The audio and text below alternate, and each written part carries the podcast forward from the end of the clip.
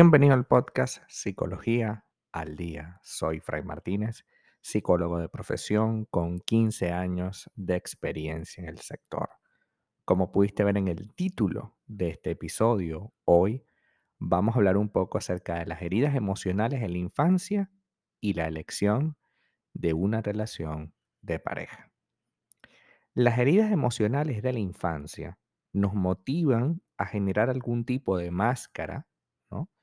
Que evite mostrar nuestra vulnerabilidad. Hablamos de que el dolor puede condicionar drásticamente la forma como nos desenvolvemos en el resto del tiempo. La mayoría de nosotros tenemos en nuestra piel heridas emocionales que necesitan, primero, ser aceptadas y luego ser sanadas puntos de dolor que parecen haberse vuelto crónicos y que no le hemos prestado la debida atención porque nos hemos centrado en mantener con vida la máscara.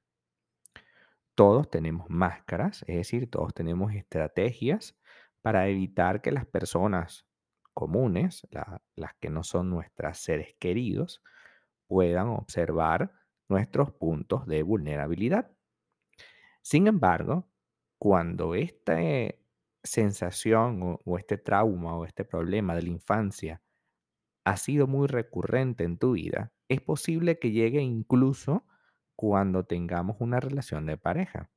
Es decir, que no solamente te pones máscaras con los compañeros del trabajo, sino que también lo haces con tu pareja, mintiéndole constantemente sobre cosas que te están pasando realmente a ti.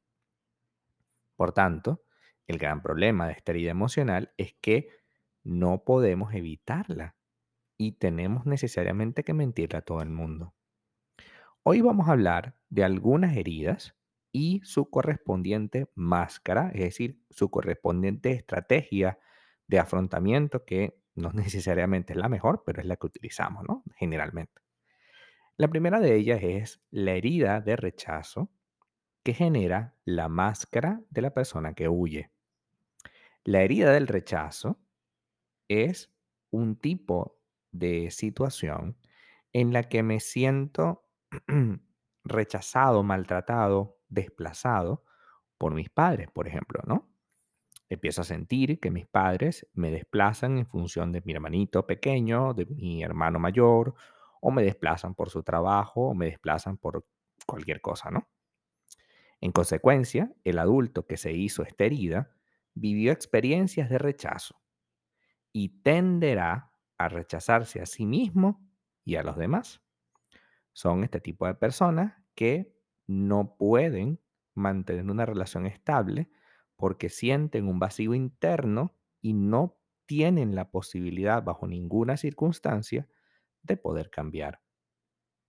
Entonces comienzan a ser personas que huyen constantemente de todo lo que les pasa huyen de su familia, huyen de sus amigos, huyen de todo el mundo, con la plena intención de evitar el contacto, porque sienten que en cualquier momento les van a rechazar nuevamente. También puede pasar la segunda herida, herida de abandono, que genera la máscara de la persona dependiente. Quien vivió el abandono tenderá a abandonar proyectos y parejas hasta que se haga consciente que eso es una carencia. Sin embargo, también puede pasar que en lugar de abandonar los proyectos, porque le abandonaron a sí mismo, tienda al contrario, tienda a mantenerse en proyectos independientemente de lo mal que la está pasando. Como tiene miedo al abandono, porque ya lo ha vivido en la infancia, entonces va a tender a estar completamente dependiente de la persona que le haya dicho que sí. Y a pesar de que esa persona haya hecho todos los méritos para que salgamos corriendo de esa relación, nosotros no vamos a querer salir porque necesitamos que no nos vuelvan a abandonar. Independientemente de lo mal que le estemos pasando, vamos a soportar cualquier dolor porque el mayor temor de una persona es volver a estar en la misma situación de abandono. Y finalmente, la herida de humillación que genera la máscara del masoquista. Esta herida se genera cuando nosotros sentimos abusos, humillaciones, o bueno, sentimos o son reales, ¿no? Comparaciones, discriminaciones, nos sentimos avergonzados o ridiculizados por nuestros padres, bien sea por algún aspecto físico, una actitud o un comportamiento que hemos tenido durante la niñez. Por ejemplo, vamos muy orgullosos a entregarle un dibujo a papá o a mamá y nuestra madre se burla, nos descalifica, nos dice cosas terribles, ¿no? Esa madre, que más que madre parece un enemigo, que eh, habla mal de ti delante de los demás. No, mira, tú sabes que ella cuando era chiquita, y así, ¿no? ¿Sabes qué es lo que hizo fulana? ¿Sabes que me contó que la besaron? Qué terrible, ¿no? Es decir, constantemente los padres humillan y maltratan a la persona. La mayoría de las veces son personas que terminan siendo inseguras, tímidas e indecisas, pero también son personas que les gusta que le hagan daño.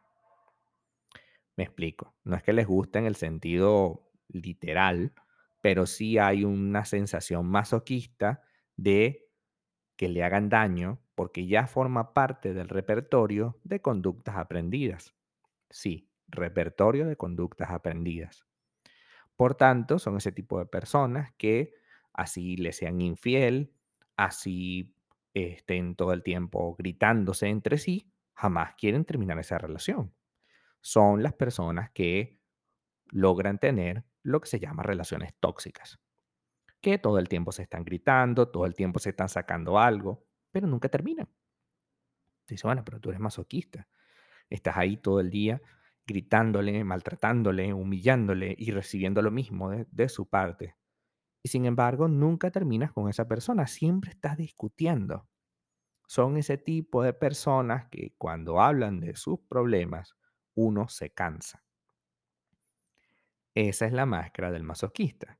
Esas personas que están todo el tiempo, taca, taca, taca, taca, con lo mismo y nunca cambian, nunca toman una decisión, digamos, que le ayude a mejorar su vida, sino que al contrario, siempre se ponen peor. Discuten y discuten con esa persona, le pega, siguen con él. Discuten y discuten con esa persona, le monta los cuernos, le es infiel y siguen con él. Le insulta, le maltrata, le humilla y sigue con él. Y no solamente eso, sino que se casa con él. Y después que se casa, se divorcia. Y después que se divorcia, pero sigue la discusión y siguen juntos, ¿no? Después que se divorcia, entonces ahora es la amante de él porque él se buscó otra persona.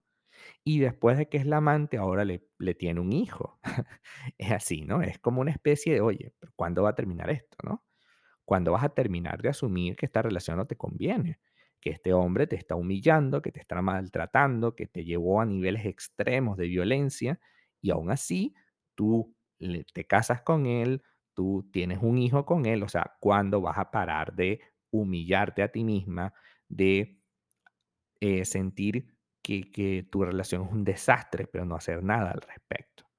Entonces, todas estas heridas, humillación, abandono, y rechazo. Son heridas que están allí y que siempre estuvieron desde la infancia, ¿no? Por eso es tan importante que en el momento que te empieces a dar cuenta de que hay algo que no está bien en tu relación, tomes una decisión certera y rápida. El gran problema de este tipo de relaciones tóxicas con los demás, en especial con la pareja, es que empezamos a acostumbrarnos a que estas cosas, huir, abandonar, maltratar, humillar y ser humillado es normal, cuando en realidad no lo es. Tiene que haber un punto de quiebre, un punto en el que tú te des cuenta que ya está bueno de seguir sufriendo, de seguir sintiéndote maltratada por otros, en especial sintiéndote maltratada por tu pareja. El maltrato no va en sintonía del amor. El amor no tiene por qué maltratar. ¿Que van a pasar cosas? Sí. Que hay roces, sí, pero una cosa es el roce y otra cosa es la exposición pública, otra cosa es el maltrato, otra cosa es un golpe, otra cosa es una infidelidad. Eso es otra cosa. Así que vamos a poner cada cosa en su sitio y entendamos cuándo es algo que no está bien, porque se siente que no está bien. Y cuando entendamos que tenemos un vacío que lo tratamos de llenar con la relación, pues ahí empezaremos a trabajar en terapia, porque hay que trabajar en terapia sobre ese vacío para poder sanarlo, no llenarlo con cualquier otro. No se trata de llenar, se trata de sanar ese hueco que a lo mejor se va a quedar así para siempre. Hasta acá nuestro episodio del día de hoy. Muchísimas gracias por quedarte aquí hasta el final. Si deseas saber más sobre mi contenido, www.fraymartinez.com. Para consultas online, www.fraymartinez.com y también sígueme en mi Instagram, arroba fraymartinez20. Muchísimas gracias y hasta el próximo episodio.